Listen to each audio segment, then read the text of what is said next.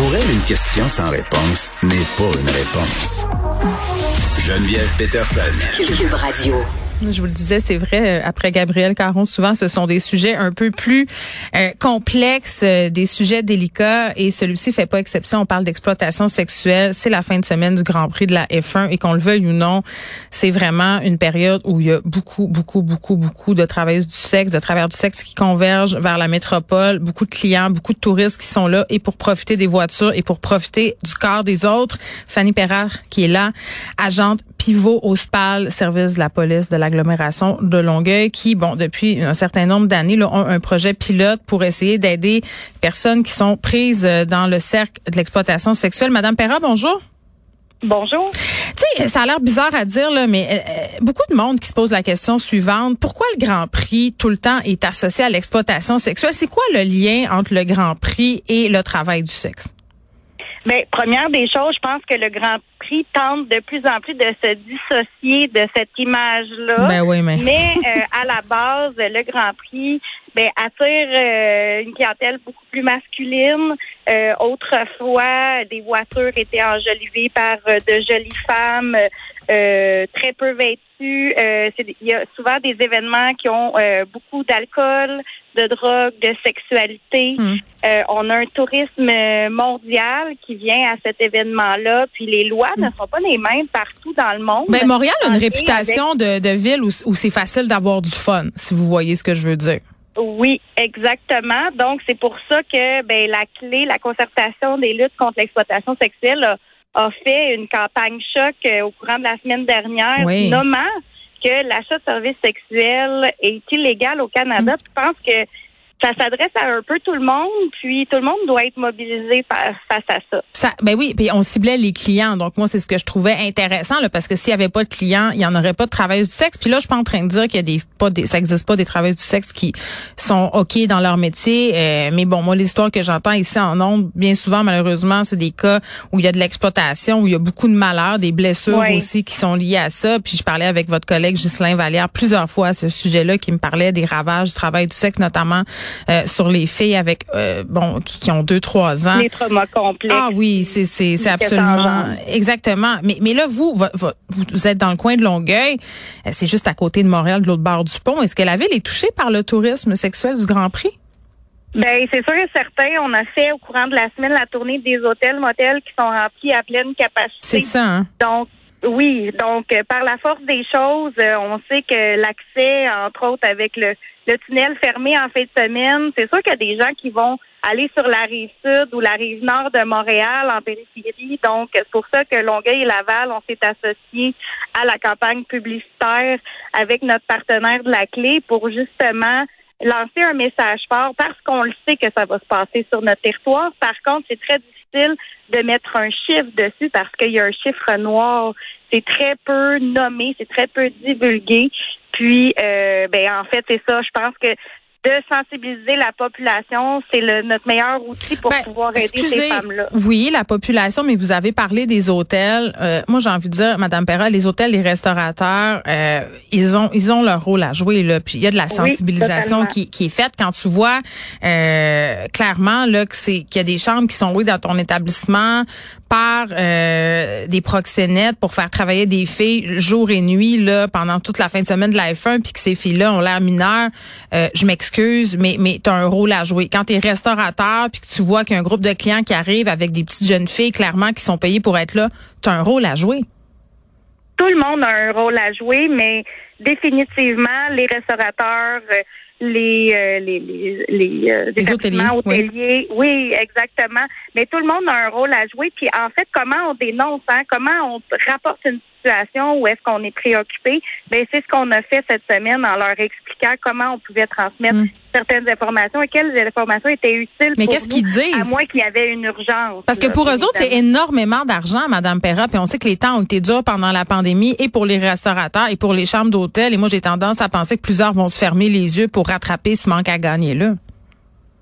Euh, ben, je peux pas vous dire. C'est comme je vous dis, euh, Une mon impression. moyen, c'est de pouvoir sensibiliser, puis qu'il y a de plus en plus de gens dans la population qui qui se mobilisent face à ce phénomène-là, qui est un phénomène social. Puis, est-ce qu'on veut dans notre société avoir des gens qui euh, ben, paye pour un consentement sexuel? Et il faut se questionner. Euh, je pense que le politique a Ben, beaucoup à jouer aussi là-dedans. Je- moi, puis votre rôle, c'est pas de vous prononcer sur la, la décriminalisation Non, ou la légalisation de la, de la- du travail du sexe, mais puis ça, ce sera mon commentaire à moi. Tu sais, j'ai l'impression, puis vraiment, pour avoir parlé euh, à plusieurs intervenants, que ce soit des policiers ou d'anciennes travailleuses du sexe, que de le décriminaliser, que ces filles-là aient accès à des endroits sécuritaires pour travailler, déjà, euh, ça aiderait énormément, là, parce que c'est pas normal d'être dans le fond d'une chambre d'hôtel, de pouvoir appeler personne si jamais ça se passe mal, parce qu'on a peur de la police. Donc, il y a une espèce de, puis c'est là que vous intervenez, de, de retricotage de cette confiance-là, parfois qui, qui perdue là entre ces Ben, victimes-là et les corps policiers? Ben en fait, ce qu'il faut comprendre, parce que euh, en fait, la loi fait en sorte, a changé en 2014, les femmes, les personnes qui offrent des services sexuels, là, elles ont une immunité face à la loi. Donc on Oui, mais veut sont stigmatisés quand même. C'est Oui, illégal. qu'ils Puis à l'aise de nous contacter parce que dans le fond, ce qui est criminel, c'est l'achat de services sexuels ça. et les personnes profitent d'un avantage matériel de la- de, de, de l'offre de sexualité d'une Oui. autre personne. Donc, on veut vraiment que ça soit ça, ça le message. En fait, on veut aider ces femmes-là parce que vous l'avez nommé tantôt, hein, des traumas complexes, il y en a énormément. Oui, oui. Il y a euh, beaucoup de stigmatisation, mais justement, mon travail à moi, c'est de les aider Mm. dans leurs besoins et pas dans est-ce que tu veux porter plainte, c'est de quoi tu as besoin ici maintenant. C'est ça. C'est vraiment, euh, vous les social? Exactement. La différence d'approche envers une victime mineure et majeure, quand vous, que ce soit au niveau de la prévention ou même de l'action, là, si jamais euh, vous venez en contact avec une femme qui veut sortir du travail du sexe ou qui en, qui en paie les frais, est-ce que c'est quoi c'est quoi la différence entre les deux? Ben, en fait, euh, c'est la même approche. Je vous dirais que notre but, c'est d'entrer en contact avec les, les personnes à risque ou victimes dès qu'elles ont 16 ans Mhm. pour pouvoir créer un filet de sécurité euh, quand elles vont avoir 18 ans.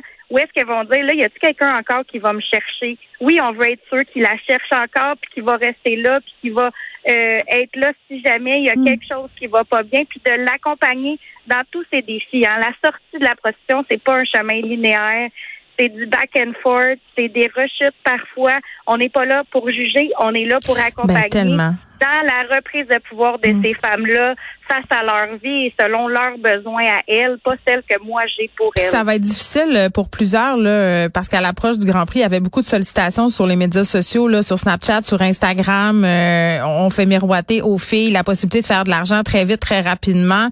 Euh, c'est tentant là pour des jeunes filles, puis même pour des femmes.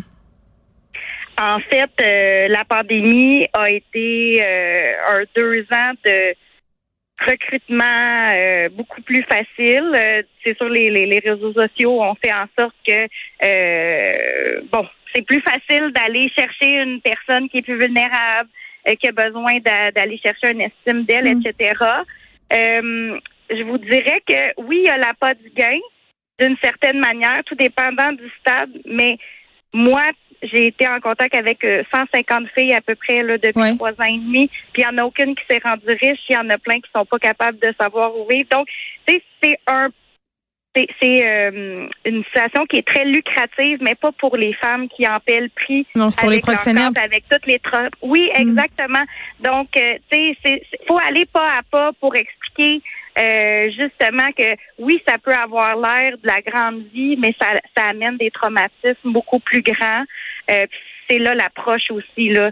Euh, on veut qu'elles aient confiance en elles, puis qu'elles Oui. elles aient leur propre choix. Ce qui est le plus triste là-dedans, c'est que souvent, euh, je trouve, euh, puis j'ai j'ai écouté le, le balado Sugar Baby, là, comme bien des gens qui a été fait par mon amie Marie-Ève Tremblay, c'est que ces jeunes filles-là qui s'embarquent là-dedans n'ont pas conscience, réalisent pas justement l'ampleur du trauma multiple qui, qui va arriver. Tu sais, ils ont l'impression d'être consentantes, mais, mais c'est un faux choix. C'est pas un consentement éclairé. Tu sais, tu peux pas t'imaginer ce que tu vas vivre. Tu peux pas t'imaginer les conséquences sur ta vie psychologique, euh, ta santé physique, ta vie amoureuse aussi après.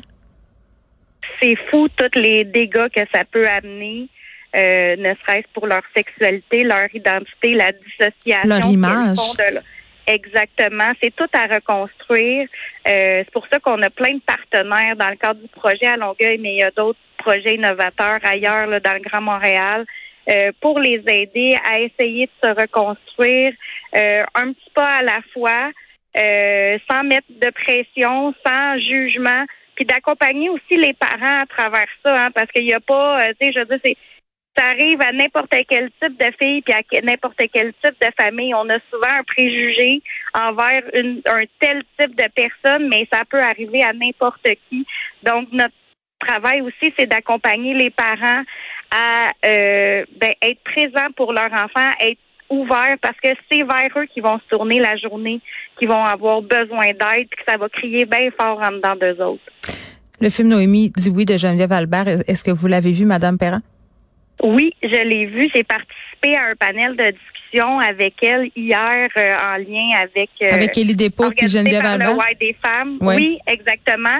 Puis euh, c'est fou comment j'ai fait un parallèle incroyable avec des opérations majeures qu'on a fait euh, avec le, le, film là en lien avec personne. Les, les, les, les gens qui achètent des services ne se questionnent pas quel âge, oui, peut-être, là, mais est-ce que à 17 ans, c'est oh non, euh, c'est épouvantable, puis rendu à 18, c'est correct? Ouais. Quand elle a commencé à 14, parce que dans les recherches, beaucoup nomment que c'est vers 14 ans qu'ils ont le premier pas dans la prostitution, hmm. mais aussi beaucoup toute la déviance, toute la, la, la justement la marginalité derrière ça, personne se pose de questions plus loin. Puis j'ai vécu cette expérience-là à travers une opération mm. client, de texter avec des clients, de, de, de, qui se posent pas la question. C'est Monsieur tout le monde. ils veulent pas le savoir. Pardon? Ils veulent pas le savoir. Ils se posent pas de questions. Si la fille a l'air mineure, euh, ça, ils, ne demandent pas là. Ben, il y en a qui vont peut-être remarquer, mais autre que ça, euh, tu sais, dans le film, je ne sais pas si vous l'avez vu, dans le film, à un moment donné, il dit, ah, tu ressembles pas à ta photo. Ah, ben, OK. Tu pose pas plus de questions que ça. Euh, c'est pas si elle est exploitée, c'est même pas si c'est avec elle. C'est souvent les, les femmes ne savent même pas quel service sexuel a été entendu parce que c'est pas elle qui texte avec euh, le la personne qui achète le service sexuel. Donc tu sais c'est un gros gros marché puis il y a beaucoup beaucoup d'éducation à faire en lien avec ce phénomène là. Je souligne au passage que ce film-là, extraordinaire, Noémie dit oui, mm-hmm. va être projeté publiquement samedi soir sur le site des festivités du Grand Prix pour sensibiliser les clients. J'espère euh, qu'il y a des sous-titres parce qu'il y a plusieurs là-dedans qui parlent anglais. Euh, mais oui, euh, un film extraordinaire à voir.